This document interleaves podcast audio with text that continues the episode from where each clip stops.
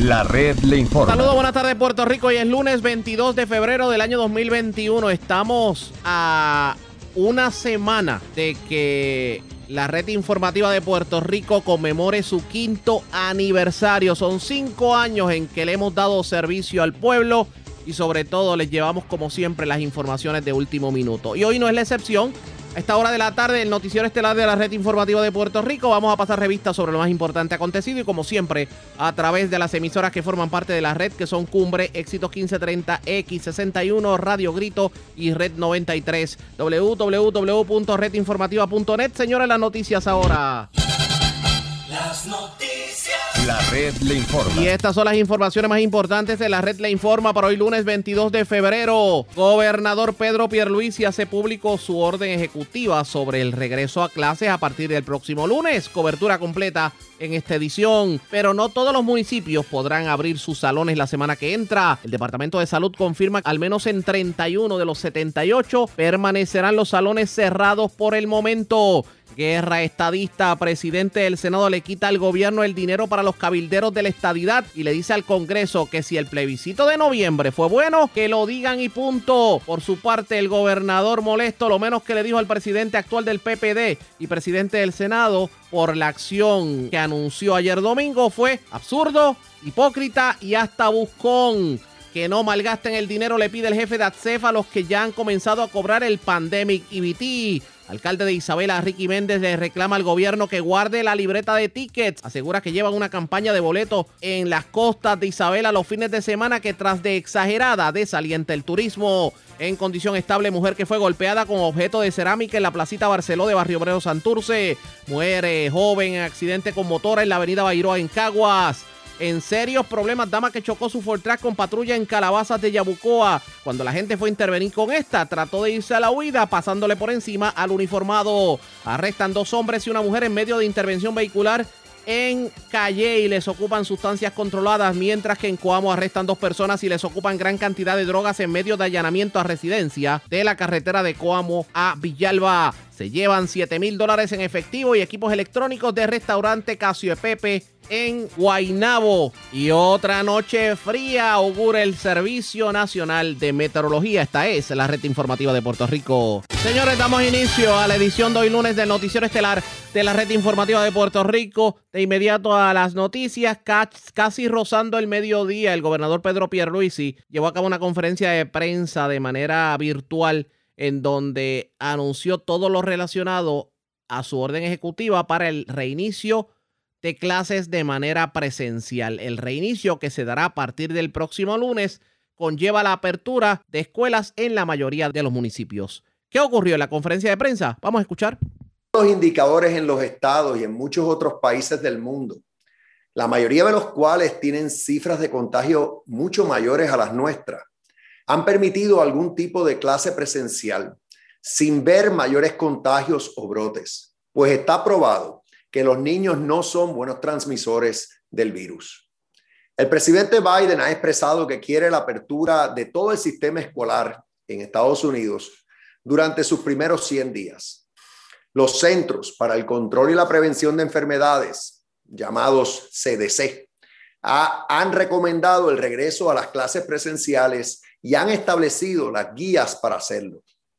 La Academia Americana de Pediatría urge a que abramos las escuelas porque el encierro está causando daños emocionales y físicos a nuestros niños y niñas. Y muchos otros expertos respaldan la apertura con miras a mitigar condiciones de maltrato, obesidad y falta de socialización. Además, el rezago escolar de nuestros estudiantes es una tragedia social.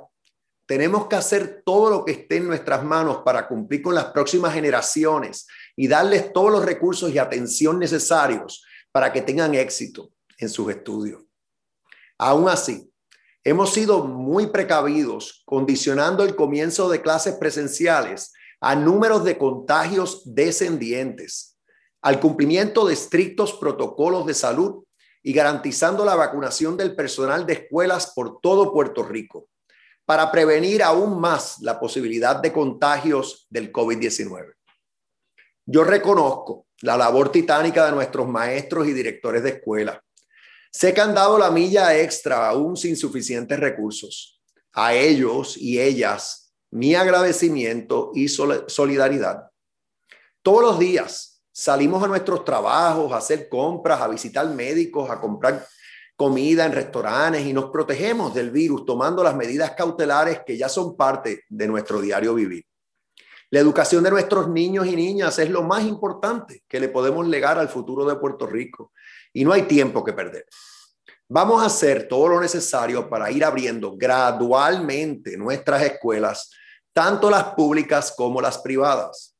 La asistencia presencial será voluntaria para los estudiantes de las escuelas que vayan abriendo, pero las recomendamos.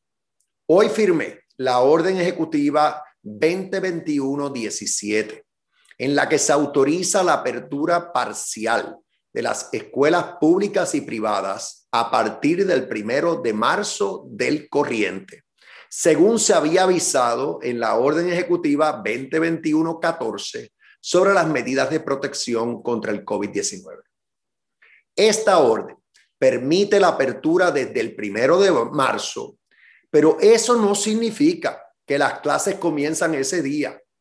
Solo decimos que está permitido desde ese día, ya que la orden vigente lo prohibía.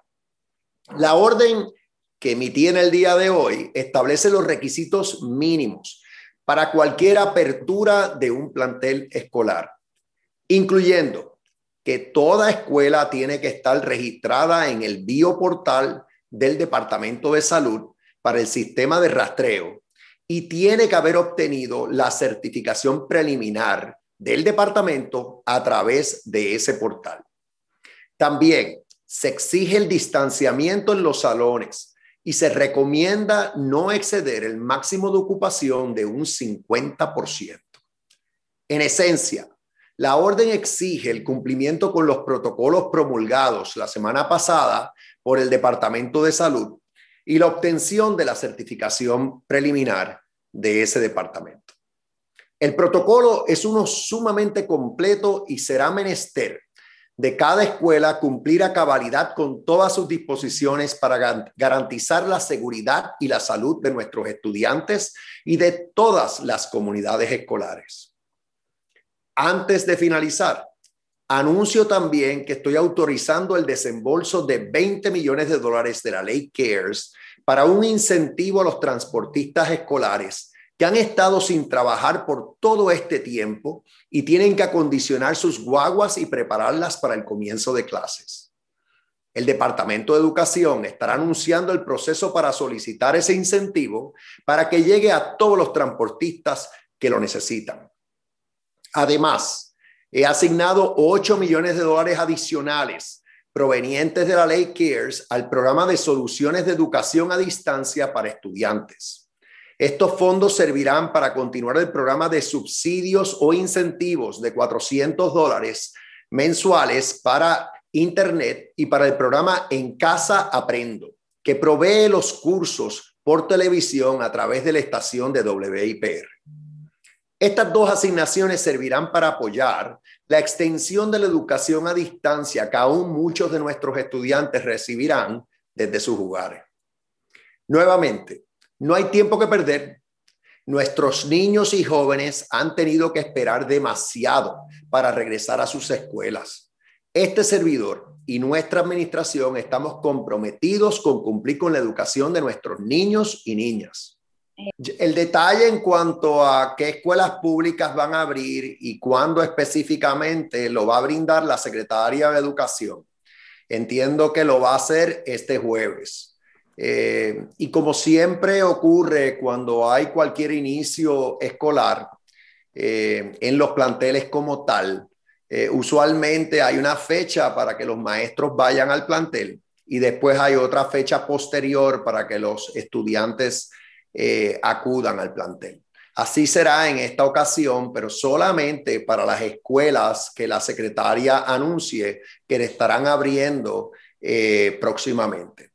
Eh, por cierto, yo lo que anticipo es que esto va a ser un proceso gradual, que periódicamente la secretaria, en la medida en que las escuelas están en buenas condiciones, y sus directores certifican o declaran que están en cumplimiento, pueden estar en cumplimiento con el protocolo de salud, pues seguirá, eh, seguirán abriendo. O sea, primero pues anunciará las primeras que abrirán y eso lo va a hacer este jueves y después más adelante irá haciendo otros anuncios posteriores. Es parte de la conferencia de prensa del gobernador. Vamos a continuar escuchándola, pero antes hacemos lo siguiente. Presentamos las condiciones del tiempo para hoy.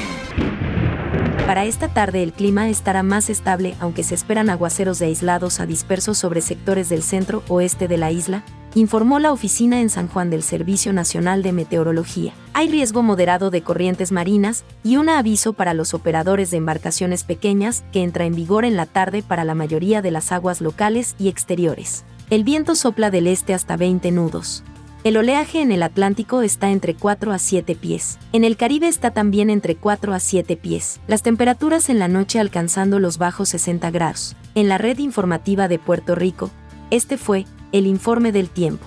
La red le informa. Regresamos a la red le informa. Somos el noticiero estelar de la red informativa. Gracias por compartir con nosotros. Vamos a continuar escuchando lo que fue la conferencia de prensa del gobernador en cuanto a la reapertura de las escuelas. ¿Tiene dudas sobre el particular? Vamos a continuar escuchando eh, mencionó, en verdad, una pregunta previa que le había hecho en otra conferencia de prensa, mencionó que los vagones no son opción, que sí es opción, otros, ¿verdad? Otras estructuras como tal alterna. ¿Qué estructura alterna se refiere? Cuando dice estructura alterna, ¿a qué se refiere?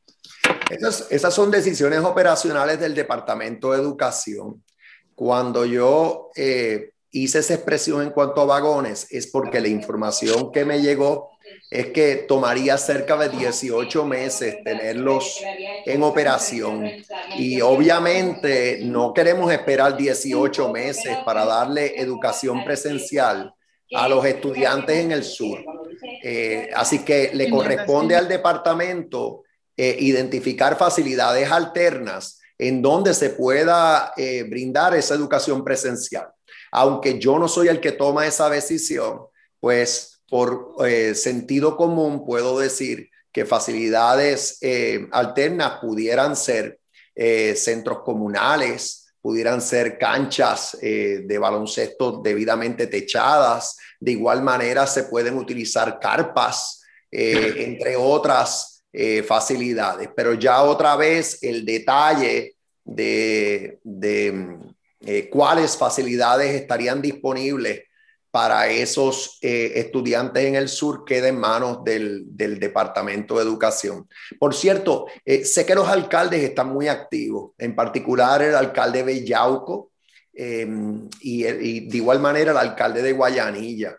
Eh, haciendo propuestas al departamento y estoy seguro que la secretaria las va a atender. Vamos ahora con Mari Carmen del Vocero. Gracias. Saludos, gobernador. Eh, quisiera saber, no he tenido la oportunidad de ver la orden ejecutiva, si en la misma se establece que hay que cumplir con todo el protocolo que presentó el Departamento de Salud el viernes. Igual que el alcalde de. Que es eh, bastante extenso. Quisiera saber también si usted tiene un estimado de cuántas escuelas públicas usted espera que puedan abrir y para cuándo usted entiende que se le debe decir a los padres y madres que estas escuelas pues van a estar abriendo. Bueno, es que la pregunta tuya tiene como diferentes componentes. Eh, eh, y hay, hay asuntos ahí, o sea, primero que nada, sí, vamos a empezar a contestar. La, la, primera parte de la pregunta de si la orden ejecutiva exige cumplimiento con el protocolo del Departamento de Salud, la contestación es que sí, tajantemente que sí. Y como esto funciona es que el director escolar tiene que someter en el, en el bioportal del departamento o en el portal del departamento una declaración de cumplimiento. Y entonces el departamento emite una certificación preliminar y el departamento va a tener inspectores que posteriormente van a acudir a las escuelas para asegurarse de que las escuelas están eh, en debido cumplimiento. Si el departamento en su momento detecta que alguna escuela no está cumpliendo, tiene la potestad de cerrarla. Así que sí, se exige cumplimiento con el protocolo y el protocolo es muy detallado, muy detallado.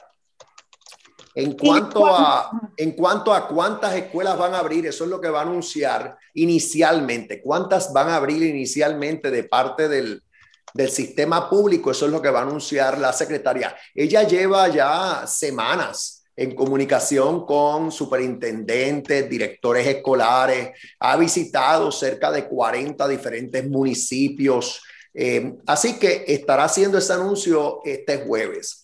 Anteriormente, la secretaria había dicho que potencialmente existen 172 escuelas en el sistema que no tienen issues estructurales, o sea, que no, que no presentan issues eh, que atenten contra la seguridad de los estudiantes por su diseño estructural o por daños sufridos, ya sea como consecuencia de los huracanes o de los terremotos. Así que ese es el, universo mayor, 172 es la que al momento están eh, eh, potencialmente aptas. ¿Cuántas de las 172 van a abrir eh, próximamente en el mes de marzo? Eso es lo que la secretaria estará anunciando este jueves. Y como dije anteriormente, esto es un proceso. Primero eh, se les pide a los maestros que vayan a la escuela y en una fecha posterior se le pide a los estudiantes que acudan a la escuela. Saludo, gobernador. Mire, eh, le pregunto, antes de, reabrir cualquier plantel, ¿se le va a hacer pruebas de antígenos a esos estudiantes? ¿Y cuál es el plan para aquellos alumnos cuyos padres quieren continuar de manera presencial? Le pregunto eh, en el sentido de que si hay recursos en el Departamento de Educación para atender a un mismo grupo de manera presencial y de manera virtual. Entiendo que en el protocolo del Departamento de Salud se establece que, que sí, que el, departamento va a tener disponibles pruebas de antígenos para los estudiantes. Eh, pero eh, por lo que he visto tanto en el protocolo y ciertamente la orden ejecutiva no entra en ese detalle, la contestación es que no se le van a hacer pruebas a todos los estudiantes antes de que lleguen al plantel. Lo que se hace en el plantel es que se les toma la temperatura, se hace el discernimiento eh, para, antes de, que puedan entrar al plantel. Y en el plantel todo el tiempo se está monitoreando eh, al estudiantado. De igual manera como están en el, conectado a la escuela, eh, eh, al bioportal y los, los, estudiantes, pues se está monitoreando la salud de todos los estudiantes eh, en todo momento. Y, el, y, el, sistema de rastreo va a estar funcionando en todo momento. Si se detecta cualquier contagio, el, el protocolo de salud establece el proceso que tiene que seguir la escuela. Si el estudiante no ha entrado al plantel, pues no puede entrar. Si se detecta estando en el plantel, pues hay un salón de aislamiento donde se pone, se, se, se, tiene al estudiante hasta que sus padres vienen a, a, recogerlo. Y entonces no puede regresar al plantel hasta pues, que pase la debida cuarentena y demás. La orden es muy clara, el, el protocolo es muy claro. Establece hasta qué es lo que tiene que hacer cualquier escuela cuando surge un brote en un salón. Y de igual manera, ¿qué pasa si, por ejemplo, hay brotes concurrentes en el plantel? Establece hasta cuándo es que hay que cerrar un plantel. Eh, o sea que es muy detallada y eso es lo que se, se va a cumplir. O sea, la orden, se, el protocolo, la orden ejecutiva que yo emití exige cumplimiento con el protocolo. Y el protocolo es claro eh, y entra en todo el detalle de cómo estas escuelas pueden abrir se siguió las guías que establece el, el CDC y, es muy de avanzada, es un protocolo muy detallado. Vamos ahora con... Respecto, faltó, faltó la contestación, o sea, eh, eh, hay, el Departamento de Educación tiene suficientes recursos para, para simultáneamente con aquellos padres que no decidan enviar a sus hijos mantener la educación virtual. Bueno, la realidad es que una de las razones por las cuales yo he insistido hace tiempo que hay que abrir los planteles es que sabemos que hay miles de familias que no tienen acceso al Internet y que la educación a distancia eh, sin el acceso al Internet pues prácticamente no es eh, viable. Eh, ahora bien, las que tienen acceso al Internet sí van a seguir recibiendo los mismos servicios que han estado recibiendo hasta ahora. Eh, eso lo va a estar anunciando la secretaria, pero sí, la idea es que estudiante que esté en su hogar es estudiante que tiene eh, puede recibir la educación utilizando computadoras en la medida que tenga acceso al Internet y de igual manera se le van a estar haciendo llegar módulos para cuando están en los hogares pues también puedan adelantar en sus estudios.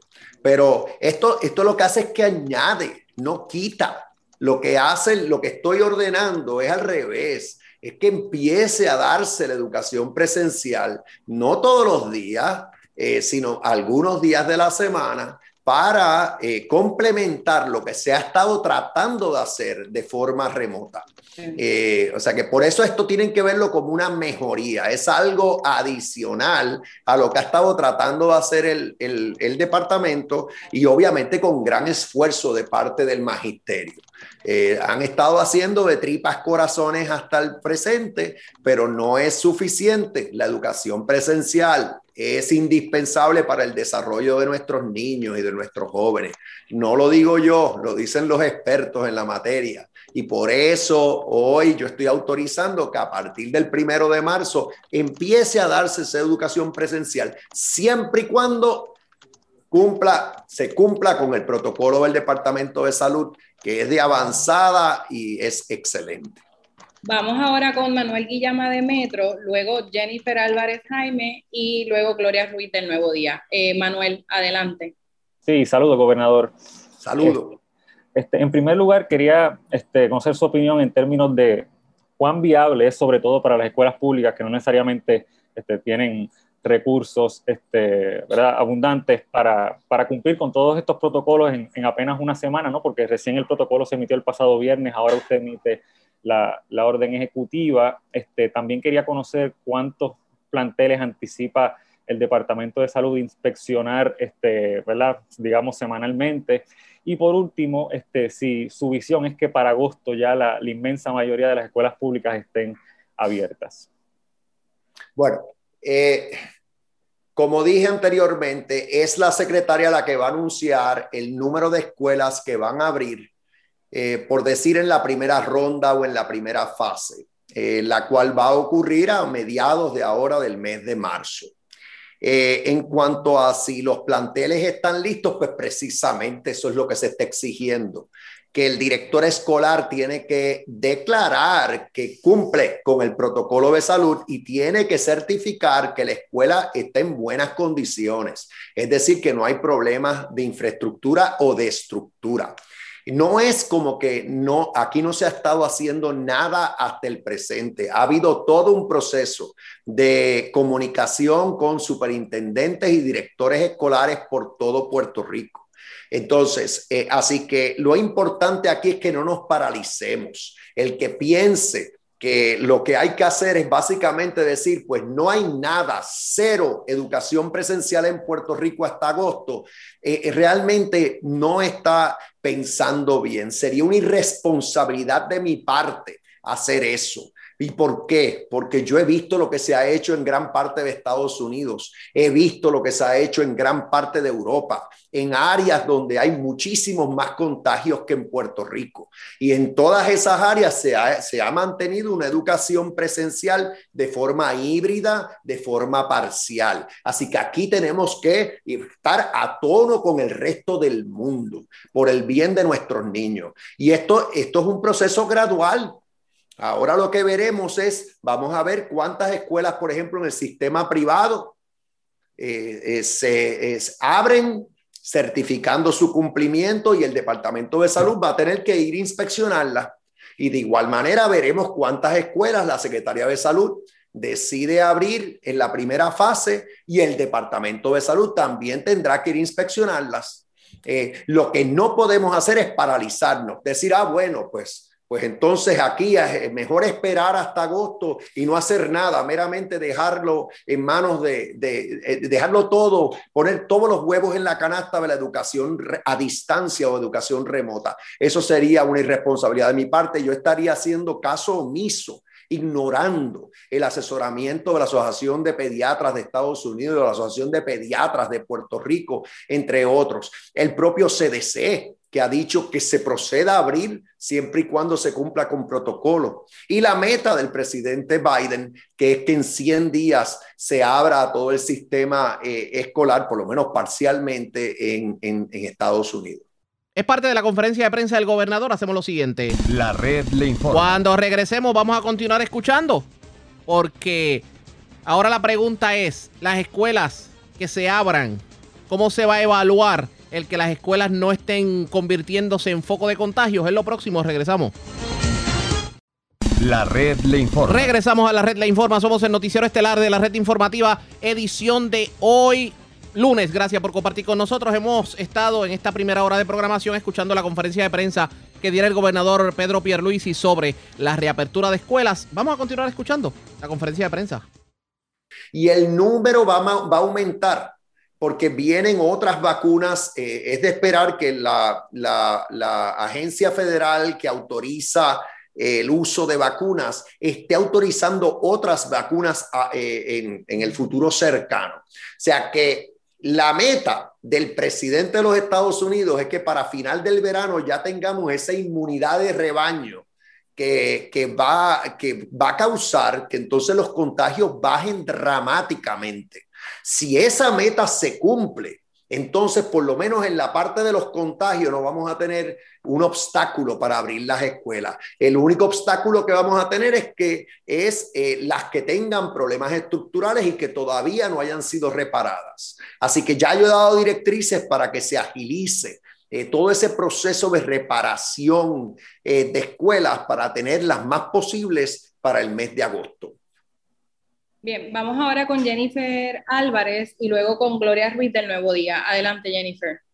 Sí, buenas tardes, gobernador. Eh, quería hacerle una pregunta relacionada a si el Estado tiene la potestad para decirle a las escuelas privadas también que la asistencia del estudiantado es voluntaria. Y segundo, quisiera retomar un poquito la pregunta de la compañera Bárbara Figueroa, y es que, eh, por ejemplo, si un salón de clases cuenta con un solo maestro y algunos estudiantes van a elegir quedarse a tomar sus clases virtuales y otros eligen tomar las clases presenciales, cuál es el sistema o mecanismo que va a tener ese maestro para poder dar la clase simultáneamente o si el departamento tiene suficiente personal para tener un maestro para cada grupo. Muchas gracias. Sí, no, e, e, eso último es un asunto operacional. Ciertamente eh, eh, los maestros van a, van a utilizar eh, las computadoras existentes para eh, eh, brindar la enseñanza eh, a continuar brindando enseñanza a distancia. Eso no va a parar, eso existe ahora mismo. Y aquí la diferencia es que estamos añadiendo clases presenciales en un horario que va a establecer la secretaria, pero en el resto del día se puede brindar educación utilizando las computadoras. Eh, idealmente durante la misma clase se puede transmitir, eh, pero ese detalle queda en manos de la secretaria. Lo, lo tienen que ver diferente. Ahora mismo no hay educación presencial, cero. Esta orden permite que se comience a dar. Y sí, es voluntaria porque estamos en medio de una pandemia. Yo tengo que tener la sensibilidad con los padres de estos niños, de estos jóvenes, que, por la razón que sea, entiendan que, su, que mejor que su hijo no acuda al plantel. Yo por eh, como gobernador dentro de una pandemia sí tengo el poder de determinar cómo y cuándo pueden abrir las escuelas en Puerto Rico para brindar enseñanza presencial. Y uno de los términos y condiciones que he establecido es que no se puede obligar a los padres a enviar a sus hijos a las escuelas. La decisión en este momento dado, en medio de esta pandemia, es de los padres. Pero mi recomendación es que salvo que haya alguna condición de salud preexistente o que, eh, eh, que requiere que el, que, el, que el niño o el joven permanezca en el hogar, mi recomendación es que permitan que tenga esa educación presencial, porque los expertos son los que están diciendo que es indispensable para su desarrollo físico y emocional, además de para su aprovechamiento académico. Dice que es ideal, pero que no es eh, eh, indispensable. En muchísimos lugares del mundo los maestros han estado dando educación presencial y lo que se ha visto es que las escuelas no son focos de transmisión. Eh, salvo muy raras excepciones, por regla general, han estado operando sin exponer ya sea a los propios maestros y al personal, ni a los niños a mayores contagios. Eso es esa es la evidencia clara que hay. Yo puedo, yo, yo lo que pasa es que quiero ser sensible y puedo entender que algunos por falta de información o porque escuchan o leen cosas eh, que no son correctas, pues tengan alguna preocupación. Pero por regla general, esto ha funcionado muy bien fuera de Puerto Rico, tanto en Estados Unidos como en Europa, por escoger dos áreas del mundo. Y, nosotros debemos insertarnos en eso, porque si no, nuestros niños se van a quedar atrás y eso no lo queremos y además que van a sufrir eh, desde el punto de vista emocional y, eh, físico y tampoco lo queremos. Luisa de Univisión. Sí, buenas. Eh, que en pregunta de seguimiento a la compañera, ¿qué sucederá con las universidades? Saludos, gobernador, buenos días y también a Sheila ya, buenos días a todos. Gobernador, hay un argumento que utilizan mucho aquellos que se oponen ciegamente a que se abran las escuelas en marzo y yo quiero dialogarlo con usted y es bien sencillo. Le voy a hacer la pregunta directa. ¿El gobierno de Puerto Rico pierde, está a punto de perder o hay alguna amenaza de fondos federales si las escuelas no abren en marzo? No, eh, yo no, yo no lo he enfocado, por lo menos yo no lo he enfocado desde, desde ese punto de vista. Hay fondos disponibles para reparar y construir eh, nuevas escuelas. Em, y esos fondos ahora mismo, yo diría que eh, me he enfocado en que se acabe de firmar un contrato con un administrador independiente, un monitor eh, que ha exigido el Departamento de Educación Federal para que el departamento nuestro tenga acceso pleno a todos los fondos federales disponibles. Ahora mismo ese contrato ya se terminó la negociación porque yo di directrices para que culminara esa negociación cuanto antes y ahora está pendiente de aprobación en la Junta de Supervisión. Y ya también le dije a la Junta que urge, que es importante que le dé su visto bueno a ese contrato para que entonces el Departamento de Educación tenga acceso pleno a todos los fondos federales. Ese es el único aspecto ahora mismo que yo he atendido que tiene que ver con los fondos federales que están disponibles o pudieran estar disponibles al departamento. Nunca lo he visto desde el punto de vista de que tienen que abrir las escuelas para tener esos fondos disponibles. La realidad del caso es que la gran mayoría de las escuelas públicas en Estados Unidos han abierto y están brindando educación presencial de forma híbrida. Pero eso al momento, hasta el momento no ha sido una exigencia del Departamento de, Educación Federal. Hasta el momento no lo ha sido. Ahora sabemos que el presidente quiere que se abran, porque lo ha dicho el propio presidente, pero no ha sido, que sepa yo, una exigencia del Departamento de Educación Federal. Em, así que esa, esa, es mi contestación, para ser amplia, para que sea amplia y para que tenga todos los elementos de juicio. Otra pregunta, eh, ¿se pudo subsanar con el gobierno federal aquello de que si los estudiantes regresan a la escuela pudieran perder el Pandemic EBT? Ya nosotros hemos hecho la gestión para que no se les penalice por eso y estoy confiado de que no debe haber ningún problema. O sea, que no tengan eso, eh, eso no debe ser un factor. Eso no debe ser un factor a la hora de tomar su decisión de enviar los niños al, salón.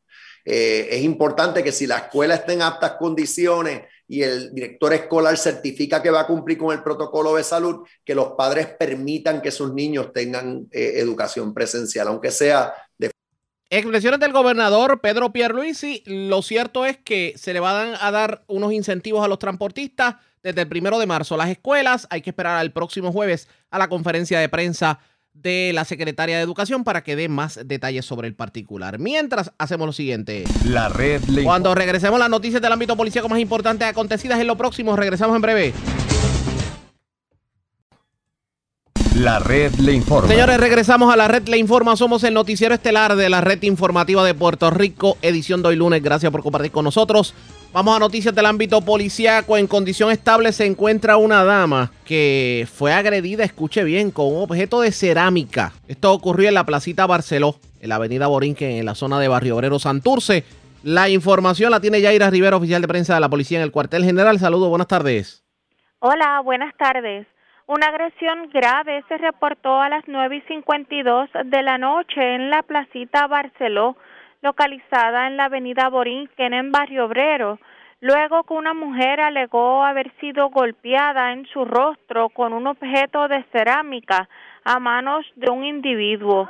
Según alegó la querellante de 49 años, que un sujeto vestido de negro y con la cara tapada la agredió en repetidas ocasiones, lo que provocó que un pedazo del objeto le quedara incrustado entre el área del ojo derecho y su nariz. La perjudicada fue transportada a la sala de emergencias del Centro Médico de Río Piedras, donde fue evaluada por el médico de turno y su condición fue descrita como estable. Este incidente fue investigado de manera preliminar por agentes del precinto de Barrio Obrero y referido a personal de la Unidad de Agresiones del Cuerpo de Investigaciones Criminales de San Juan para que continúen con la investigación. Gracias por la información. Buenas tardes. Buenas tardes. Gracias, era Yaira Rivera, oficial de prensa de la policía en el cuartel general de la zona metropolitana. Vamos a la zona central de Puerto Rico porque las autoridades arrestaron a dos personas y le ocuparon gran cantidad de drogas en medio de un allanamiento que se reportó en una residencia de la carretera 150. Esta es la carretera de Cuamo a Villalba. Además, se reportó un incendio, se presume mano criminal. Esto ocurrió en una residencia de la Prieta en Comerío. Y también delincuentes se llevaron cheques de una van que se encontraba estacionada en el barrio Palomas de Comerío. Huidalis Rivera Luna, oficial de prensa de la policía en el centro con detalles. Saludos, buenas tardes. Saludos, buenas tardes. Este fin de semana, personal adscrito a drogas y narcóticos, control de vice y armas ilegales de Bonito procedieron con el diligenciamiento de una orden de allanamiento dirigido a una residencia que ubica en la carretera 150 en el pueblo de Juan. La orden fue pedida por la honorable juez Mario Paradiso del Tribunal de Bonito, obteniendo los siguientes resultados. Se arrestó a Jan L. Aguero Mateo, de 18 años, en realidad Mateo Lugo, de 44, a los cuales se ocupó 10 copas de marihuana, dos onzas de marihuana, una pistola marca el modelo 938, calibre 9 milímetros, serie 52B 232 190, 8 municiones, calibre 9 milímetros, dos balanzas y 2.963 dólares en efectivo. Este caso fue consultado con el fiscal del Valle de la Fiscalía de Bonita, quien estudió citar para el 23 de febrero del 2021.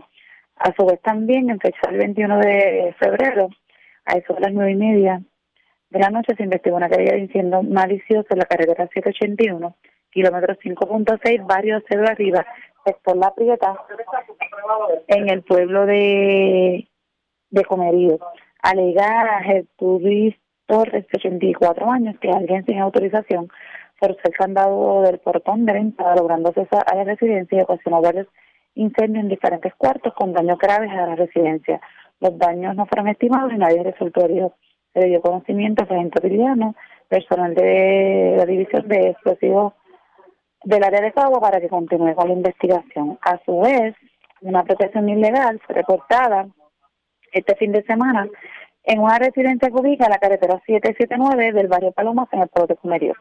Según alegó David Ortiz, que para la fecha del 19 de febrero alguien con libre acceso al vehículo Ford E 250 del año 2009, tablilla 894 eh, 971, se apropió de los cheques de Oriental con la cantidad de 520 y 5.500. Se refiere a la división de propiedad del Cuerpo de Investigaciones Criminales pero ahí Bonito para que continúe con la investigación.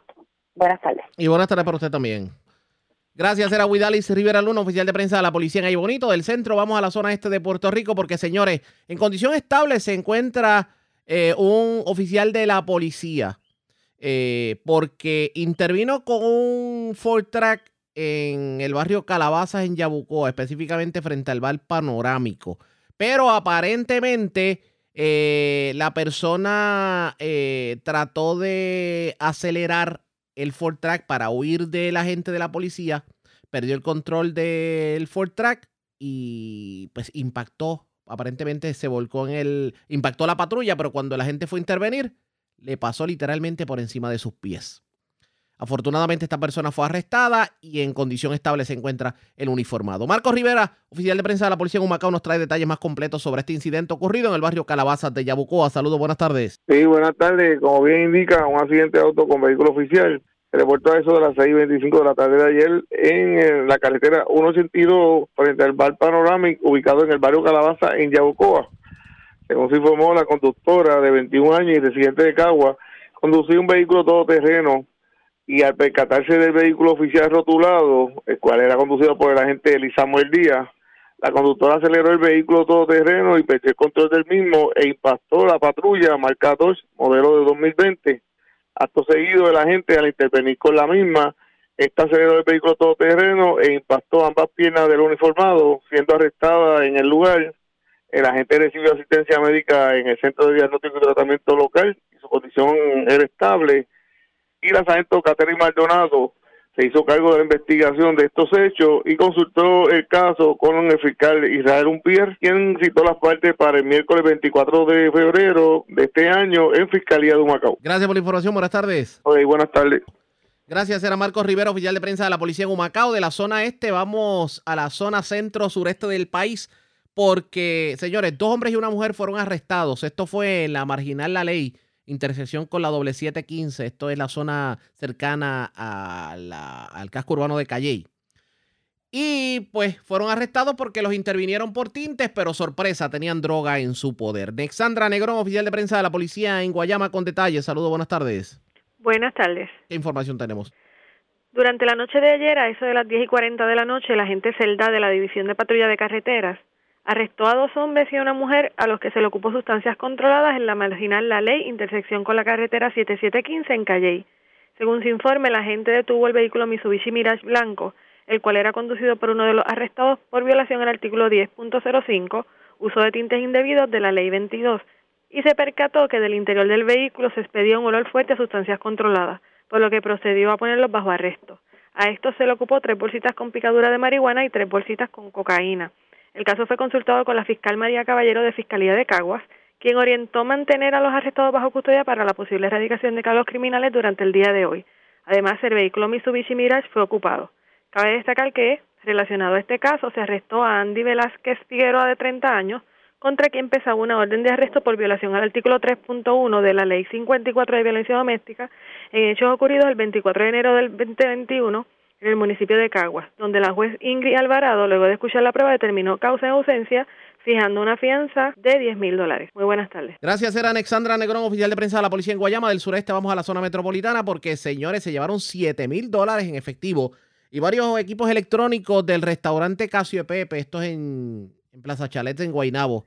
Además, se llevaron varias pertenencias de vehículos, esto en incidentes separados en Guaynabo y Dorado, y se reportó un accidente con un equino también en la zona de Guaynabo y es Wanda Santana, oficial de prensa de la policía en Bayamón, que nos tiene detalles en vivo. Saludos, buenas tardes. Buenas tardes para usted y para ¿Qué información tenemos? Un escalamiento fue reportado a las 10 y 27 de la mañana del domingo ocurrido en el restaurante Casio de Pepe, que ubica en la plaza Chalet de Caparras en Guaynabo, donde alegó el empleado que alguien le ocasionó daños a la puerta frontal del lugar, logrando acceso al interior, apropiándose de 7 mil dólares en efectivo, seis iPad, dos computadoras, un teléfono celular y dos sistemas de ATH. La propiedad fue valorada en cuatro mil dólares. Por otra parte, dos apropiaciones ilegales a vehículos fueron reportados durante el día en los pueblos de Guaynabo y Dorado. La primera de ellas se reportó a las cuatro de la tarde a un vehículo estacionado en el área de la pizzería Fiorella que ubica en Centro Jardines Reales en Guaynabo, donde forzaron la cerradura del vehículo Land Rover del año 2018, logrando acceso al interior apropiando de una computadora marca Apple, un bolígrafo y 1.300 dólares en efectivo. La propiedad fue valorada en 1.950 dólares aproximadamente, mientras que a las 7 y 55 de la noche en el área del estacionamiento del restaurante El Caracol en Dorado, alguien logró acceso al vehículo Ford F-150, apropiándose de un bulto, el cual contenía una cámara digital, un lente de cámara, un flash Nikon, documentos personales y ropa. La propiedad fue valorada en 2.800 dólares. Y por último, un accidente de auto con un equino fue reportado a las 4 y 20 de la madrugada de hoy lunes, ocurrido en la carretera número 2 intersección con la calle Flores en Guaynabo. Según la investigación realizada por el policía Noel Bueno, adscrito a la Policía Municipal de Guaynabo, mientras el conductor de un vehículo Toyota RAV4, identificado como Jane Suárez, de 22 años, transitaba en dirección de Bayamón hacia San Juan al llegar al kilómetro 6.9 no se percató de la presencia del equino en la vía de rodaje, dando al lugar que impactara el equino, falleciendo el equino en el lugar. El conductor resultó con heridas de carácter leve. Personal del municipio de Guaynabo se hizo cargo de la remoción del equino. Se desconoce la procedencia del equino y de su dueño. Buenas tardes para todos. Y a usted también. Gracias, era Wanda Santana, oficial de prensa de la policía en Bayamón, de la zona metropolitana. Vamos a la zona centro-oriental de Puerto Rico. Una persona murió en medio de un accidente con motor. Esto ocurrió en la avenida Bairoa, en Caguas. Además, una persona fue arrestada. Aparentemente le ocuparon un arma en su vehículo. Esta persona transportó otro herido el pasado viernes a un centro asistencial, pero cuando revisaron el vehículo se encontraron con el arma ilegal. Edgardo Ríos Queret, oficial de prensa de la policía en Caguas, con detalles. Saludos, buenas tardes. Saludos, muy buenas tardes. ¿Qué información tenemos? En horas de la tarde de ayer, mediante una llamada telefónica al sistema de mesa 911, se reportó un accidente fatal con motor en hechos ocurridos en la avenida Pairoa, en Caguas. Según la información, mientras una mujer identificada como María del Carmen Brando, de 50 años residente en Caguas, transitaba por la mencionada vía en un vehículo Toyota Corolla año 2008, esta se dispuso a realizar un viraje y acto seguido impacta la motora marca Yamaha modelo IZ450F, la cual era manejada por Etel J. Rentas Colón, de 24 años, haciendo que el mismo saliera expulsado de la misma y ocasionándole heridas que le ocasionaron la muerte en el acto. La conductora fue transportada a la División de Patrullas de Carreteras de Caguas, donde se le practicó la prueba de aliento, arrojando un 11.3 de alcohol en su organismo.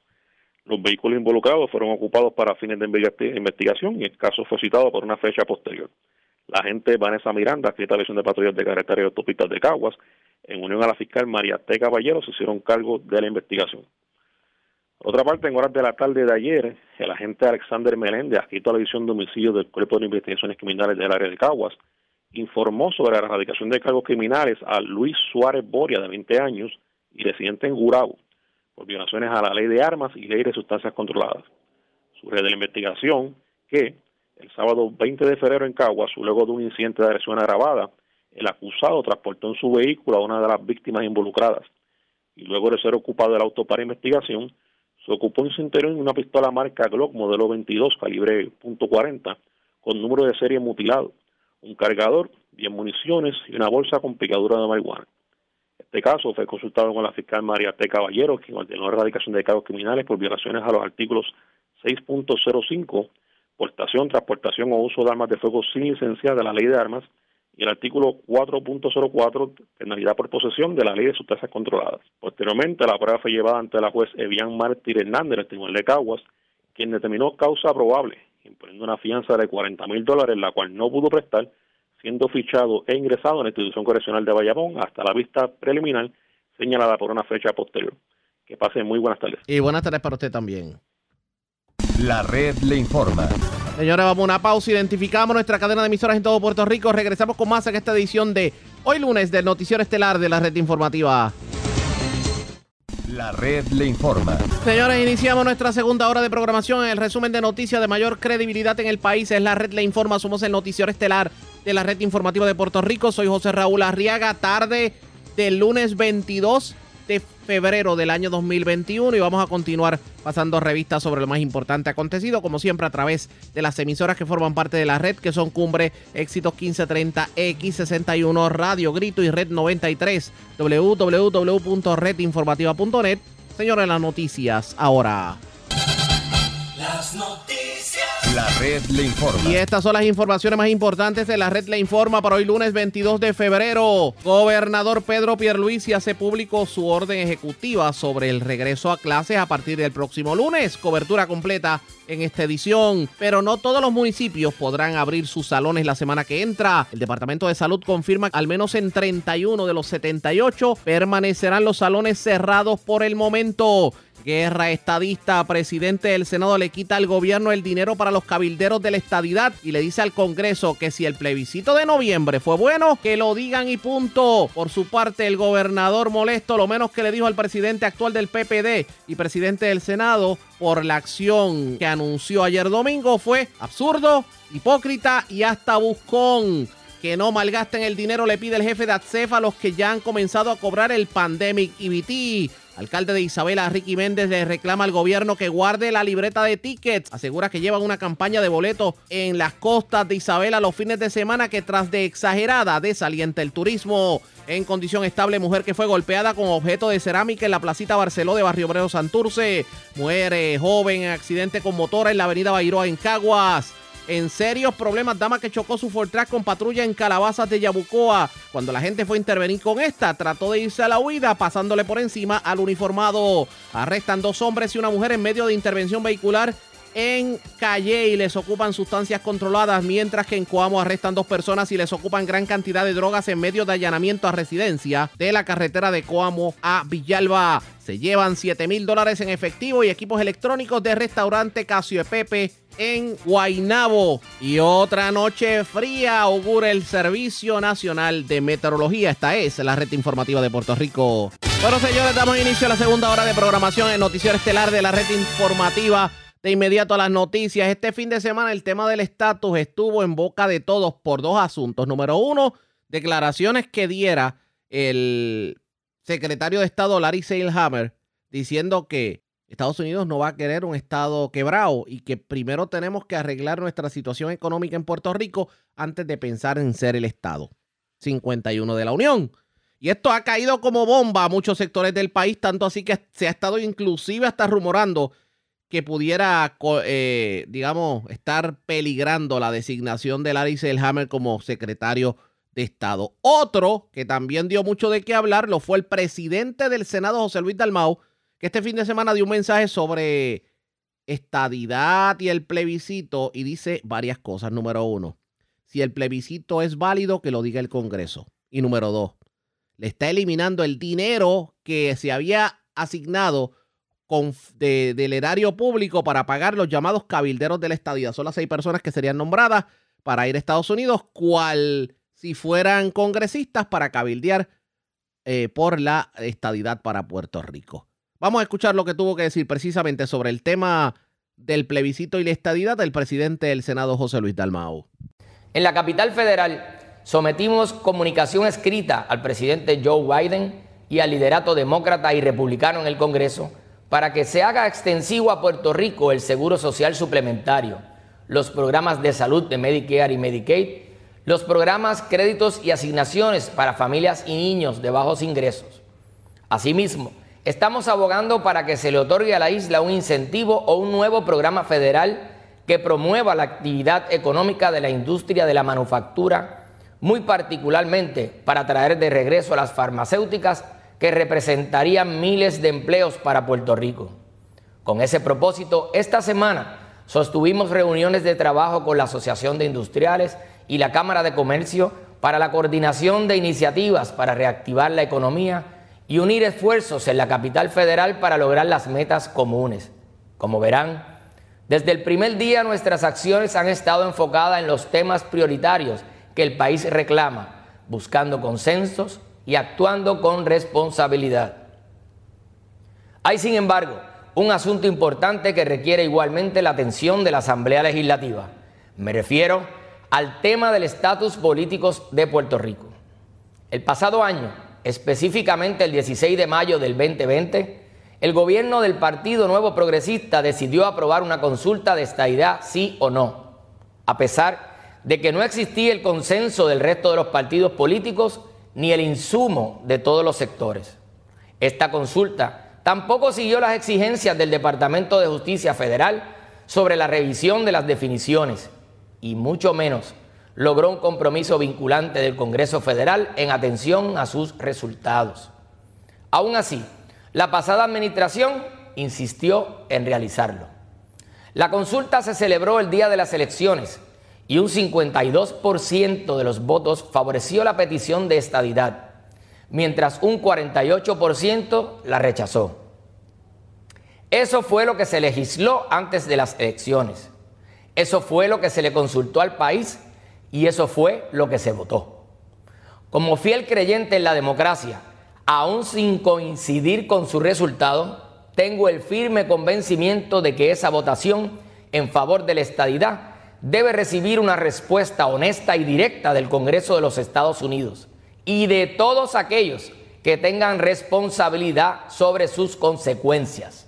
Ahora bien, lo que nunca se le consultó al pueblo de Puerto Rico fue el uso de fondos públicos para pagar salarios exorbitantes a seis personas que pretenden ir a Washington a hacer la misma función que han estado haciendo por los pasados 17 años tres comisionados residentes de los gobiernos estadistas, cabildear en favor de la anexión.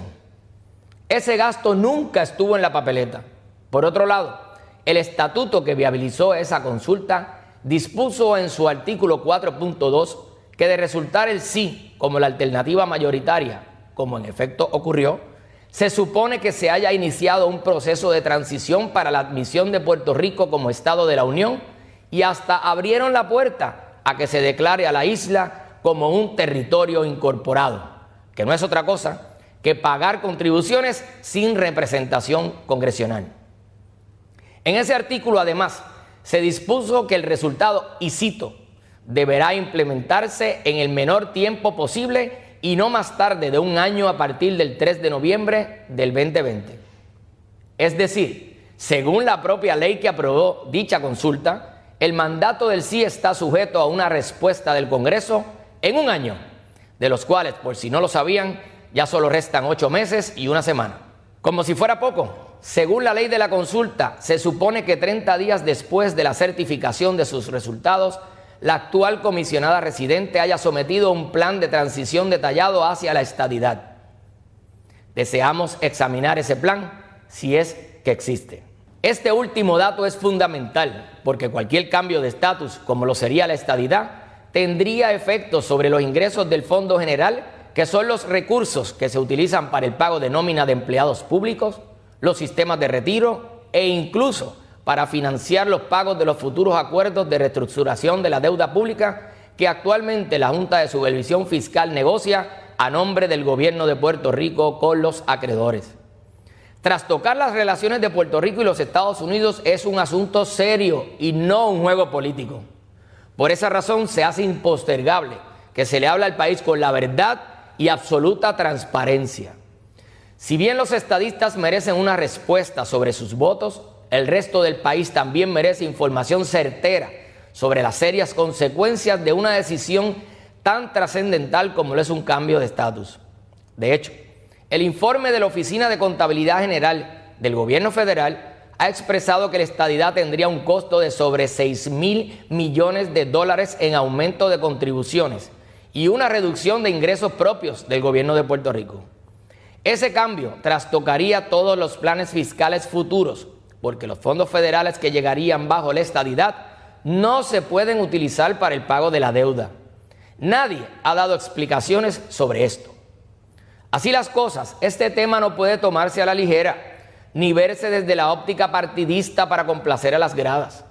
Por eso, ante la ausencia de datos y de respuesta, hoy les anuncio que como presidente del Senado estaré tomando las siguientes cinco acciones concretas.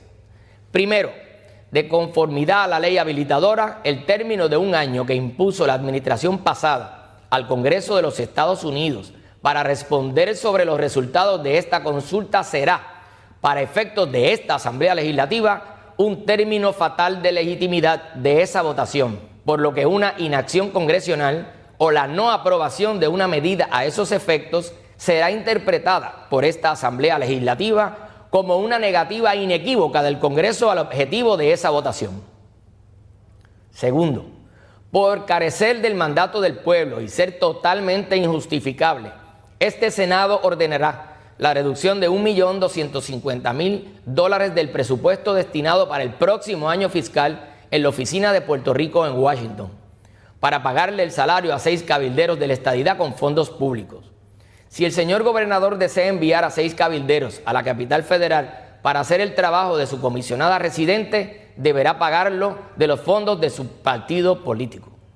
Tercero, esta semana estaremos radicando una resolución concurrente que es una expresión de la Asamblea Legislativa de Puerto Rico para reclamarle al Congreso de los Estados Unidos que se exprese claramente y responda las siguientes interrogantes.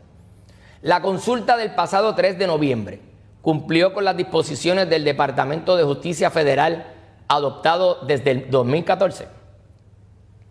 Segundo, una petición de estadidad requerirá como paso inicial convertir a Puerto Rico en un territorio incorporado, como Alaska y Hawái, que obligue el inicio del pago de contribuciones federales por décadas sin representación congresional.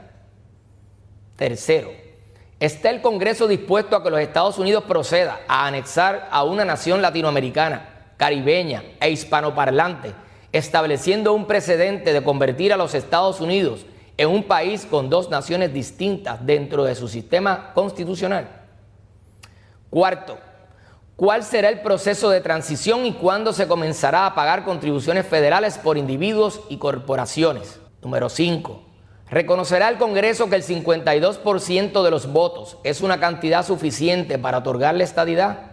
Estaremos requiriendo mediante una resolución concurrente a la Junta de Supervisión Fiscal que sometan un memorando explicativo de análisis financiero y legal sobre las implicaciones y obligaciones que presentaría un cambio de estatus en Puerto Rico bajo la opción de estadidad que provocará una reducción de las tasas contributivas locales que nutren el Fondo General, que resulta ser la fuente de financiamiento del pago de la deuda y las operaciones del gobierno por las próximas cuatro décadas. Igualmente, requeriremos por escrito un informe sobre si la Junta de Supervisión Fiscal ha contemplado en sus proyecciones económicas, planes fiscales y el plan de ajuste de deuda el impacto de un aumento en contribuciones federales sobre individuos y empresas que traería a la estadidad. Quinto, estaremos radicando una resolución del Senado para crear una comisión especial sobre el tema del estatus, la cual tendrá diversas responsabilidades, entre ellas, examinar todas las implicaciones de cada fórmula de estatus, así como los mecanismos procesales que puedan implantarse mediante legislación una vez concluya la fecha fatal que la administración pasada le otorgó al Congreso para responder. Estas incluirán la Asamblea Constitucional de Estatus, los comités negociadores, plebiscitos y cualquier otro método de atención de este importante tema y cuyo informe final tenga que someterse al cuerpo antes del fin de la presente sesión ordinaria. En esa comisión participarán todas las delegaciones representadas en el Senado. Como podrán ver, este Senado actuará con responsabilidad en este tema, respetando la expresión del pueblo, exigiendo respuestas a quienes realmente deben darlas y defendiendo el uso prudente de los fondos públicos. Finalmente, sobre las acciones afirmativas que las delegaciones del Partido Popular Democrático en la legislatura harán de forma institucional sobre este tema, les adelanto que me estaré expresando con igual claridad en los próximos días, incluyendo nuestra posición sobre la erradicación de nuevos proyectos congresionales. El tema del estatus es un asunto importante que debe atenderse con prudencia, pero sin desviarnos de la atención de los serios problemas que enfrentamos como sociedad, los cuales no tienen colores ni banderas. Sobre ellos, pueden tener la certeza que continuaremos atendiéndolos con mayor ímpetu y alto sentido de responsabilidad. Eso fue lo que dijo el presidente del Senado, José Luis Dalmau. Ahora bien, ¿qué piensa el gobierno de turno sobre esto que se dijo? Las reacciones no se hacen esperar, pero antes hacemos lo siguiente. Presentamos las condiciones del tiempo para hoy. Para esta tarde el clima estará más estable aunque se esperan aguaceros de aislados a dispersos sobre sectores del centro oeste de la isla, informó la oficina en San Juan del Servicio Nacional de Meteorología. Hay riesgo moderado de corrientes marinas y un aviso para los operadores de embarcaciones pequeñas que entra en vigor en la tarde para la mayoría de las aguas locales y exteriores. El viento sopla del este hasta 20 nudos. El oleaje en el Atlántico está entre 4 a 7 pies. En el Caribe está también entre 4 a 7 pies. Las temperaturas en la noche alcanzando los bajos 60 grados. En la red informativa de Puerto Rico, este fue el informe del tiempo. La red le informa. Señores, regresamos a la red le informa, el noticiero estelar de la red informativa, edición de hoy lunes. Gracias por compartir con nosotros. Vamos a las reacciones de lo que ustedes pudieron escuchar en el caso de José Luis Dalmau. En línea telefónica, el representante y expresidente de la Cámara, José Aponte. Saludos, Aponte. Buenas tardes, bienvenido. Buenas tardes, Arriaga. Saludos para ti, para Puerto Rico. Gracias por compartir con nosotros. José Luis Dalmau le quitó el dinerito a los cabilderos para la estadidad. Por lo menos dice que va a legislar para eso. Y le está diciendo al Congreso, Congreso, si el plebiscito es bueno, aválelo. Díganos en un año qué va a hacer con eso. ¿Cuál es su opinión? Bueno, pero básicamente eh, lo que está es poniéndole un término de caducidad a la expresión del pueblo de Puerto Rico eh, sobre eh, la admisión de Puerto Rico, la preferencia del pueblo a la admisión de Puerto Rico. Yo tendría que comenzar por preguntarle si eh, en un año caduca también el mandato que le dio el pueblo a él como senador por asignación, porque no creo que su mandato vaya a caducar en un año, como tampoco caduca el tiempo para nosotros estar reclamando y exigiendo en Washington la igualdad de los derechos civiles de los ciudadanos estadounidenses. Así que eh, sobre ese particular, pues esa es mi reacción inicial. Pero uno puede, uno puede pensar en que verdaderamente va, va a tener efecto, sentido el plebiscito de noviembre cuando de buenas a primeras aquí se legisla, se hace una ley y, y como al contrario no le gustó el resultado, simplemente cambio la ley, la torpedeo y entonces provoco detenerlo todo? No, es que eh, esa es la, la forma en que ha actuado por décadas el Partido Popular cuando ha estado en el poder, pero no es la visión de lo que creemos en la igualdad política, social y económica para el pueblo de Puerto Rico. Nosotros vamos a continuar exigiendo ante el Congreso la igualdad de, eh, para los ciudadanos estadounidenses residentes en la isla y en ese proceso de exigir, pues el que se quiere unir participar positivamente, bienvenido. El que no, lo lamentado. Todos ellos tuvieron oportunidad, y cuando digo todos ellos me refiero a los que no respaldan la admisión de Puerto Rico como Estado sin constitución. Todos ellos tuvieron la oportunidad de hacer campaña en noviembre pasado y lo escuchamos a todos arriba haciendo campaña por el no.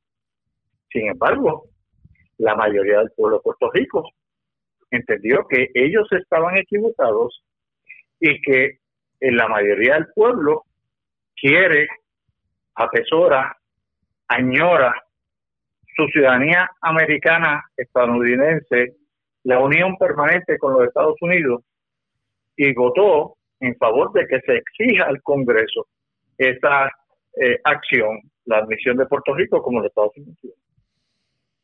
Mientras tanto, ¿usted cree que va a pasar ahora? Porque sin el presupuesto, los cabilderos para la estadidad, ¿cómo trabajan?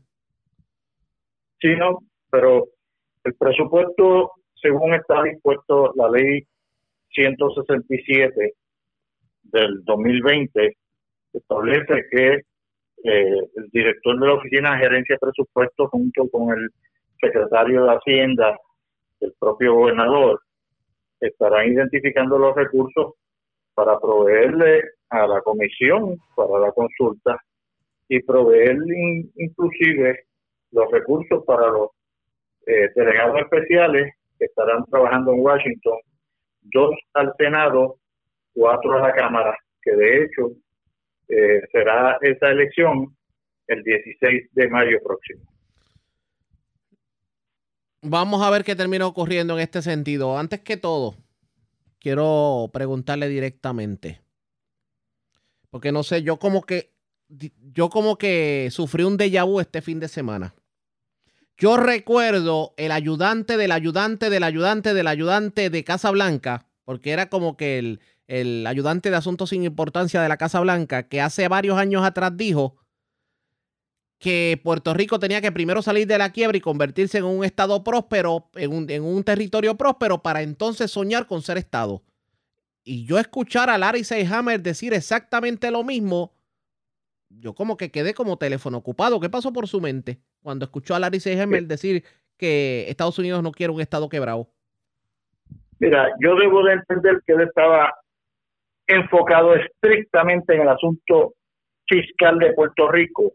Lo que pasa es que eh, el informe, la famosa, el famoso comité de estatus creado por Clinton en el 2000 y que se mantuvo bajo Bush y bajo Obama. Bajo Obama amplió no solamente el estatus, sino a desarrollo económico, infraestructura, salud, educación, entre otros aspectos. Exacto. Y en ese informe, en una de sus partes, menciona que los asuntos de salud y todo lo demás, el problema del desarrollo económico de Puerto Rico, todo está intrínsecamente relacionado con el problema del estatus.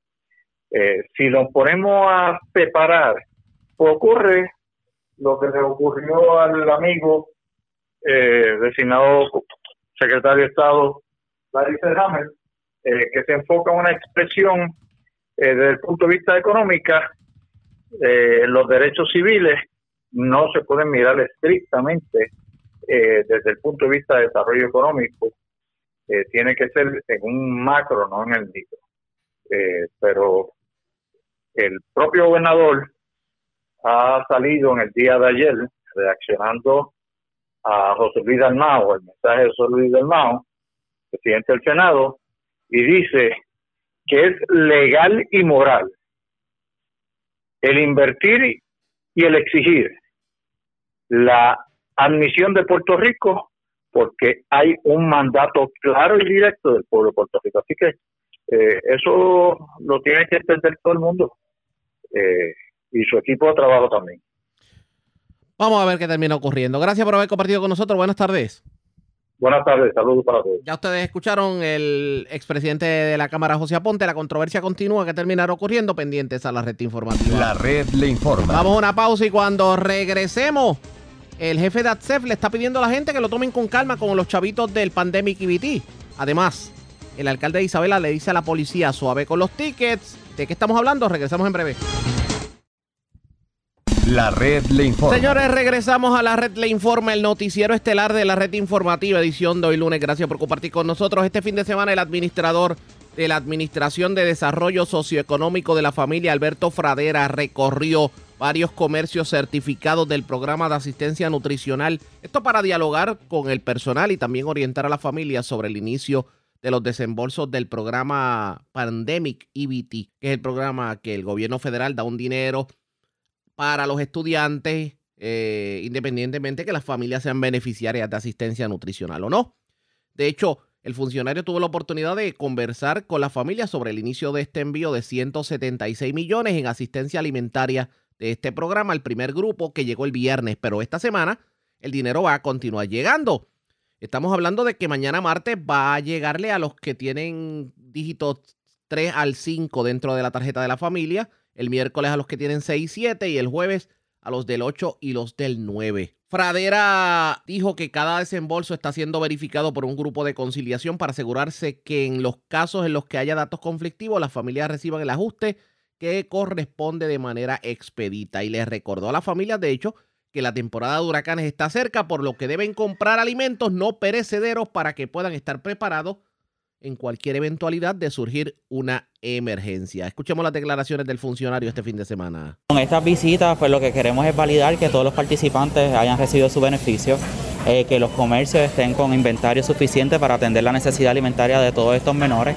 Y en adición a eso, asegurarnos que los sistemas de BT, que son los que manejan este, nuestra plataforma, estén eh, cumpliendo su función, que es poder asistir a los miles de beneficiarios en este programa. Vamos a estar haciendo visitas periódicas eh, durante todos estos próximos meses eh, a diferentes establecimientos en Puerto Rico para asegurarnos que todo esté en orden y que nuestros participantes, tanto los del PAN como los nuevos participantes del Pandemic EBT, pues estén haciendo uso, buen uso de sus beneficios. ¿Los lugares que ha visitado ha enfrentado, le han traído alguna preocupación? Al momento no, hemos visto, eh, hemos tenido la oportunidad de, la oportunidad de conversar con con madres jefas de familia que han recibido ya en la primera fase de sus beneficios en el día de ayer viernes, eh, satisfechos con esas emisiones y estamos viendo que están haciendo el uso, están adquiriendo alimentos eh, y contentos porque se está reforzando la asistencia alimentaria, que en estos momentos sabemos que a los menores estar en la casa generan más gastos eh, de alimentos.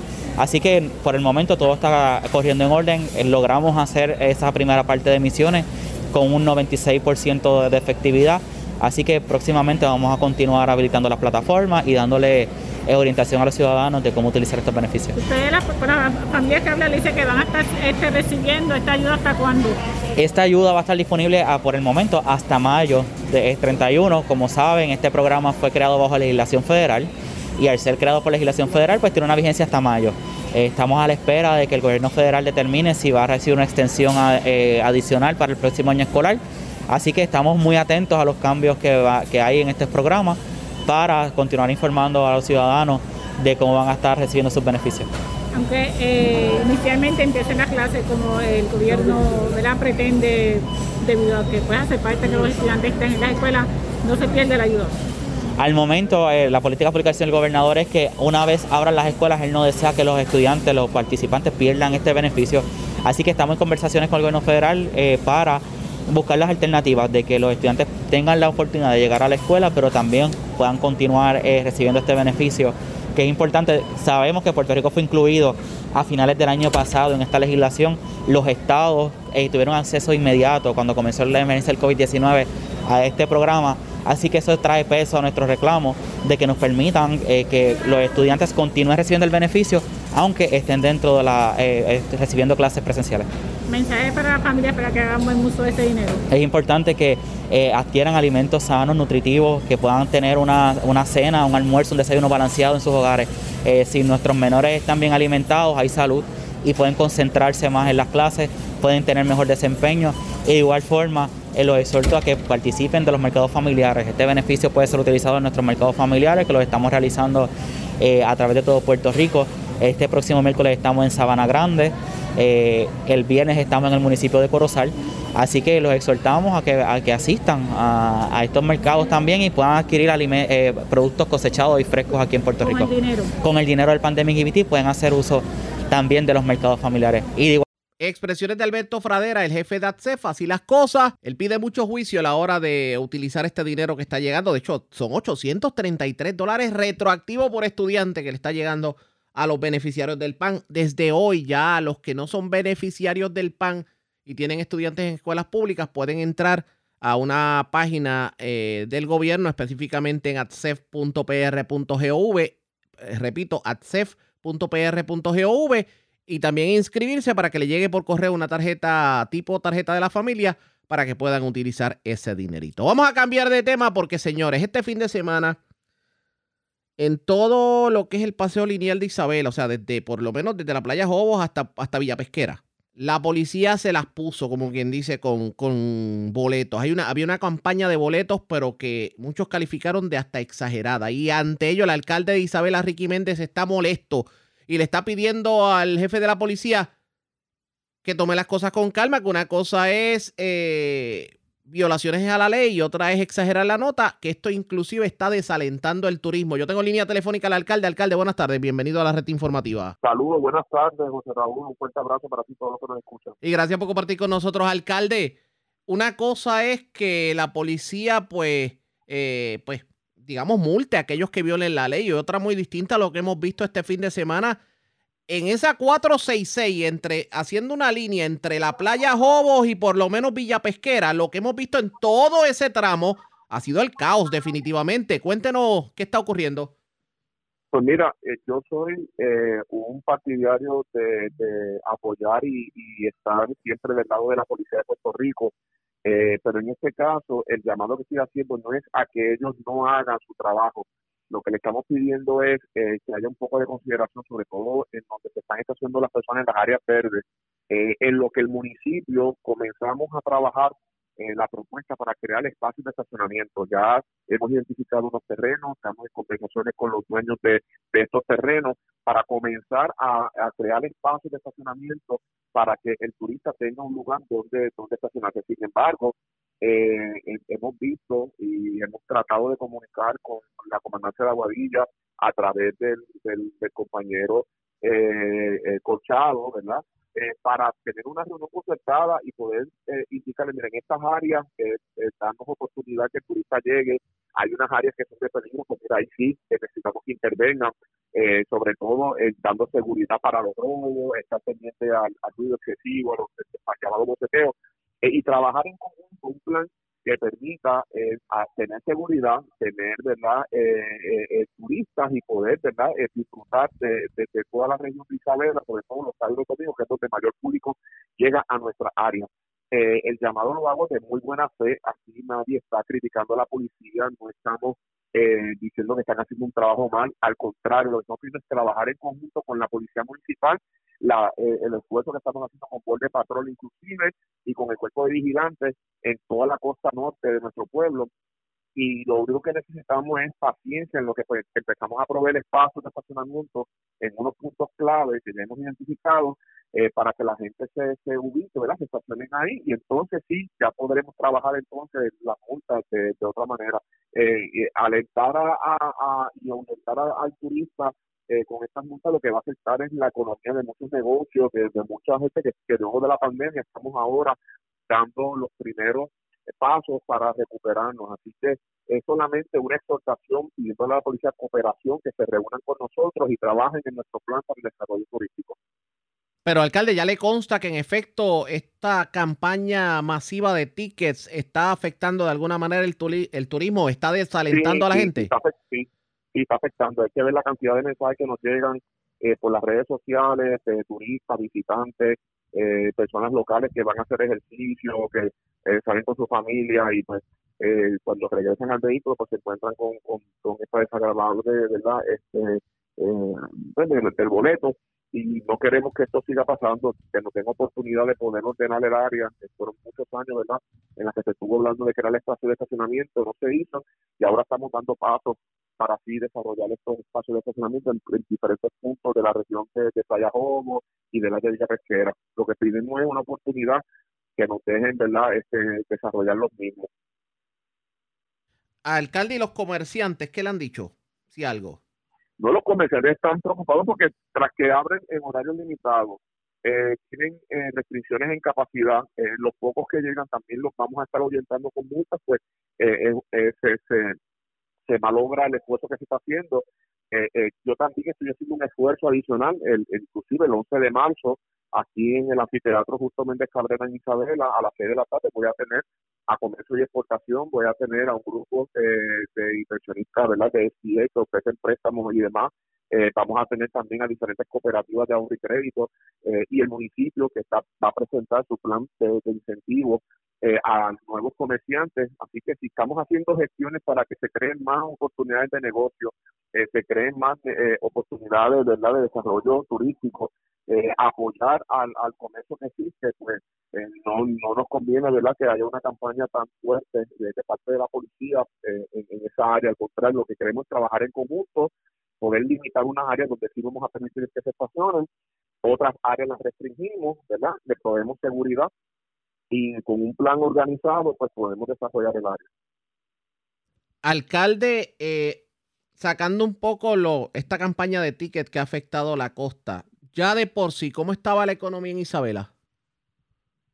Pues mira, eh, eh, no es secreto, ¿verdad? No solamente en Isabela, en todos los pueblos turísticos que había estado un poco eh, por debajo de, lo que era la, la, norma.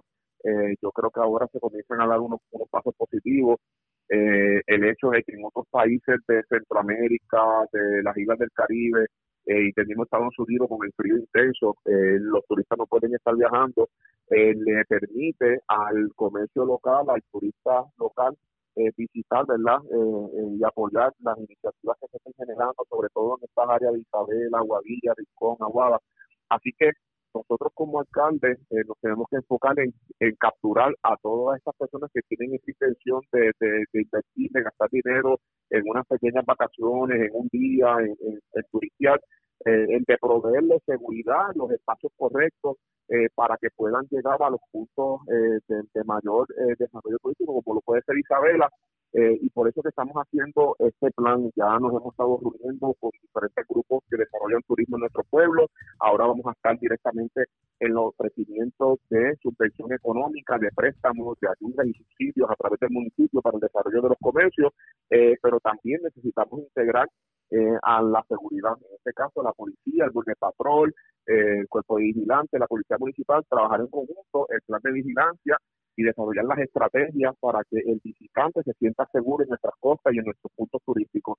Eh, así que eh, estamos dando pasos eh, con todos los grupos de la manera correcta para poder resolver los problemas que haya que resolver y darle la seguridad económica, ¿verdad?, de que tienen herramientas para poder invertir en nuestro pueblo. Vamos a ver si todo mejora. Alcalde, gracias por haber compartido con nosotros. Buenas tardes. Siempre la. Como siempre, igual, igual, a usted y a los suyos, el alcalde Isabela Ricky Méndez. Está molesto con la policía porque dice que lo que tiene es un abuso con los tickets. Eh, y sobre todo en una zona en donde no hay mucho estacionamiento, que es la zona costera de Isabela, entre, para aquellos que han transitado la 466, este, entre el cruce de la playa Jobos y por lo menos la villa pesquera, que es por la zona de, de obviamente, donde está el paseo lineal, Villas del Marjao y todo ese sector. Y aparentemente la hora de tickets es cosa seria. Y eso es, según el alcalde, está desalentando el turismo. Y tomando en consideración que tras que están trabajando los negocios a horario limitado, también van a tener ese problema, pues la cosa como que no fluye. Vamos a ver qué terminará ocurriendo en este sentido. La red. A la pausa, regresamos a la parte final del noticiero estelar de la red informativa. La red le informa. Señores, regresamos esta vez a la parte final del noticiero estelar de la red informativa de Puerto Rico. ¿Cómo está Estados Unidos? ¿Cómo está el mundo a esta hora de la tarde? Vamos a la voz de América. Yoconda Tapia y John Burnett nos resumen esta hora lo más importante acontecido en el ámbito nacional e internacional. El presidente Joe Biden envía a los aliados del G7 un llamado para fortalecer la democracia. El reporte con Luis Alberto Facal. En su primera aparición importante en el escenario global, el presidente estadounidense Joe Biden pidió a los gobernantes del mundo que demuestren juntos que las democracias todavía pueden cumplir, al tiempo que destacó el empeño de su gobierno de dejar atrás rápidamente el enfoque de Estados Unidos primero de su predecesor Donald Trump. En un discurso a distancia ante la reunión anual de la Conferencia de Seguridad de Múnich, Biden dijo el viernes que era un momento crucial para que las democracias demuestren que nuestro modelo no es una reliquia de nuestra historia. Nuestras asociaciones han perdurado y crecido porque están arraigadas en la riqueza de nuestros valores democráticos, no son transaccionales. Estamos embarcados en un debate fundamental sobre la dirección futura de nuestro mundo, dijo Biden en su discurso al participar por primera vez como presidente en el Grupo de los Siete. Ese debate es entre los que sostienen que, dados los retos que enfrentamos, desde la cuarta revolución industrial hasta una pandemia, la autocracia es el mejor camino camino hacia adelante y los que comprenden que la democracia es esencial para enfrentar esos retos. Estados Unidos ha vuelto, la alianza transatlántica ha vuelto, declaró Biden. El presidente Biden también presionó a Europa para que pensara en los desafíos de una manera nueva, una que difiera de la Guerra Fría. Luis Alberto Facal, Voz de América, Washington. Y en otra noticia que destacamos, los migrantes solicitantes de asilo con casos pendientes de aprobación en Estados Unidos empezaron a cruzar la frontera en un proceso que se anticipa lento y que pone fin al programa conocido como Permanencia en México. Judith Martín Rodríguez en el informe. El viernes 19 de febrero cruzó a Estados Unidos el primer grupo de migrantes con solicitudes de asilo pendientes de resolución en el país y que estaban obligados a permanecer en México a la espera de una resolución. Algunos llevaban incluso años varados al otro lado de la frontera. Uno de los objetivos del gobierno del presidente Joe Biden es establecer una inmigración segura y ordenada en la frontera sur y el primer paso es poner fin a los protocolos de protección de migrantes, también conocidos como permanencia en México. Entre tanto, el secretario de Seguridad Nacional, Alejandro Mayorkas, aseguró que se trata de un proceso paulatino y remarcó que las personas deben registrarse virtualmente para determinar así si son elegibles para ser procesadas bajo este programa. Y añadió textualmente, estar presente físicamente en un puerto de entrada no es la manera de tener acceso a este proceso, mientras muchos migrantes se muestran esperanzados, como es el caso de Pedro Ruiz Tamayo, cubano que lleva dos años en México esperando respuesta como consecuencia de los protocolos de protección de migrantes. Sí, nos sentimos muy bien. Desde que salió la noticia, todavía no me lo creo, decir, que, que el presidente Biden haya tomado esa decisión tan justa, ¿no? El Departamento de Estado está trabajando en coordinación directa con las autoridades y el sistema de salud del gobierno mexicano para garantizar las medidas de seguridad en el proceso y que toda persona que cruce la frontera lo haga libre del virus COVID-19. Judith Martín Rodríguez, Voz de América. Estados Unidos dice que está dispuesto a hablar con Irán sobre la posibilidad de reinstalar un acuerdo de 2015 creado para evitar que Irán desarrolle armas nucleares, luego que el expresidente de Estados Unidos Donald Trump abandonara el acuerdo hace casi tres años. La iniciativa del presidente Joe Biden de comprometerse con Irán y volver a unirse al Plan de Acción Integral Conjunto marca un cambio de la política de su predecesor. El secretario de Estado Anthony Blinken se reunió la semana pasada por videoconferencia con sus homólogos de Gran Bretaña, Francia y Alemania, el llamado E3, que estaban reunidos en París. Blinken dijo entonces que la posición del presidente es que Teherán debe dar los primeros pasos. Uh, el presidente Biden ha sido muy claro al decir que si Irán vuelve a cumplir plenamente con sus obligaciones bajo el plan, Estados Unidos hará lo mismo y lo usaríamos como una plataforma para construir con nuestros aliados y socios lo que llamamos un acuerdo más largo y más sólido.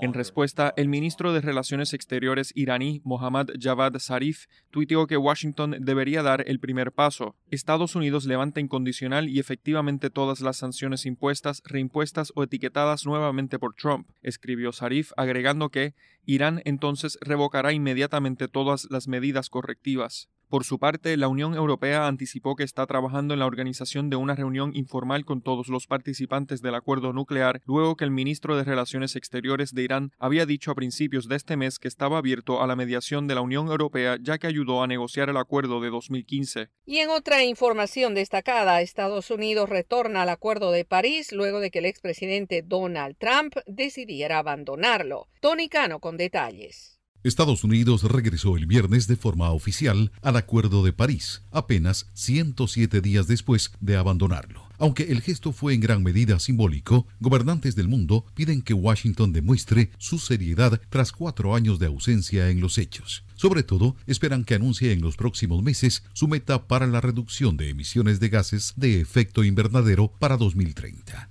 El retorno estadounidense al Pacto Climático Mundial ocurre casi un mes después de que el presidente Joe Biden dijo a las Naciones Unidas que el país quería regresar. El clamor por la supervivencia viene del planeta mismo, dijo Biden en su discurso de investidura, un clamor que no podría ser más desesperado ni más claro. En su primer día en funciones, Biden firmó un decreto para anular la salida ordenada por su predecesor, Donald Trump. El gobierno de Trump había anunciado su retiro del Acuerdo de París en 2019, pero este se hizo efectivo el 4 de noviembre de 2020, al día siguiente de la elección, debido a las disposiciones del pacto. El secretario general de la ONU, Antonio Guterres, dijo que el reingreso estadounidense es de por sí muy importante, como lo es el anuncio de Biden de que Estados Unidos volverá a proveer ayuda climática a países pobres, como lo prometió en 2009. Tony Cano, Voz de América, Washington. La nueva polémica abierta entre Venezuela y Colombia podría escalar a consecuencia de una ya difícil relación bilateral, informa Carolina Alcalde.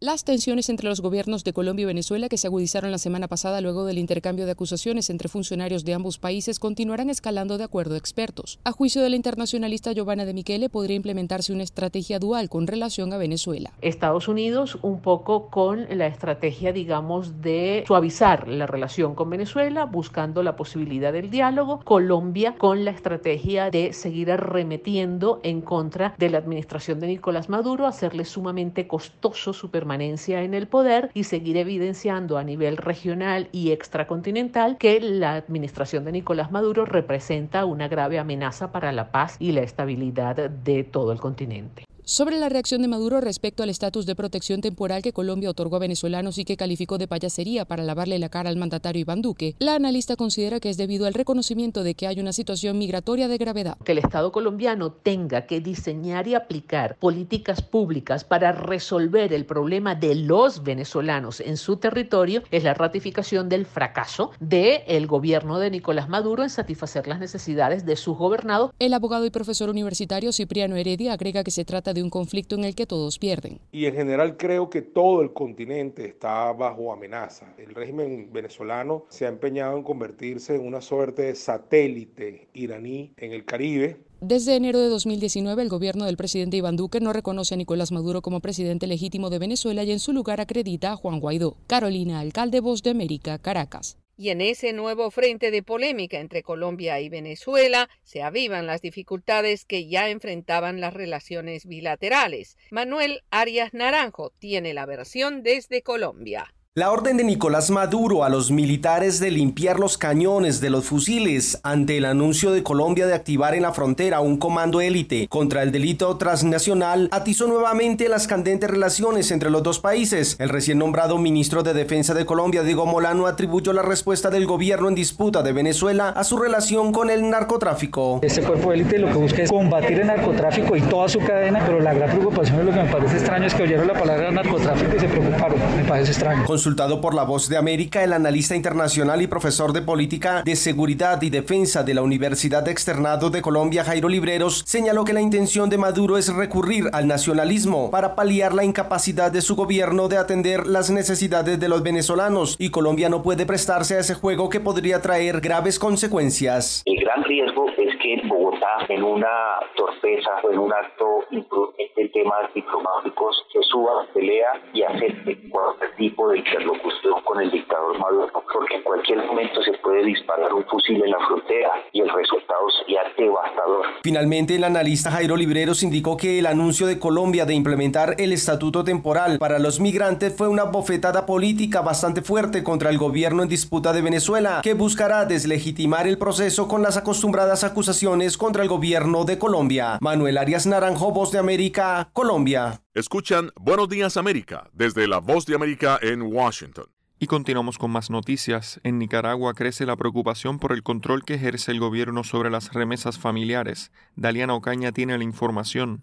Las remesas familiares son un pilar de la economía nicaragüense y durante los últimos años el gobierno del presidente Daniel Ortega ha aumentado el control y la vigilancia sobre este dinero, lo que genera preocupación entre la población y los especialistas en economía. Desde el año 2019 las remesas que reciben los nicaragüenses a partir de los 500 dólares y resulten sospechosas deben ser reportadas a la unidad de análisis financiero, aunque realmente aumentar la supervisión de estos flujos de dinero se corresponde con las recomendaciones del grupo de acción Financiera de Latinoamérica, el problema en Nicaragua radica en las personas que ejercen este control, según expertos consultados por La Voz de América. Roger Arteaga, exdirector de la Dirección General de Ingresos de Nicaragua y exgerente regional del Banco Centroamericano de Integración Económica, explicó. En el caso de Nicaragua vamos a tener siempre este problema porque este gobierno no administra imparcialmente las leyes. Después del ingreso por concepto de exportaciones, las remesas representan la segunda fuente más importante de dinero para Nicaragua. Hasta el 2020 llegaron más de 1.800 millones de dólares, según reflejan las cifras del Banco Central. Sin embargo, la medida de control ha sido innecesaria y el economista Luis Murillo explica las razones. Los migrantes no llegan a los 500 dólares. Eso eh, fue una normativa que estaba previendo el traslado de dinero, sobre todo para la futura campaña. Todo este endurecimiento del control de remesas en Nicaragua ocurrió en un contexto de persecución de opositores y organizaciones no gubernamentales. Daliano Caña, Voz de América, Nicaragua.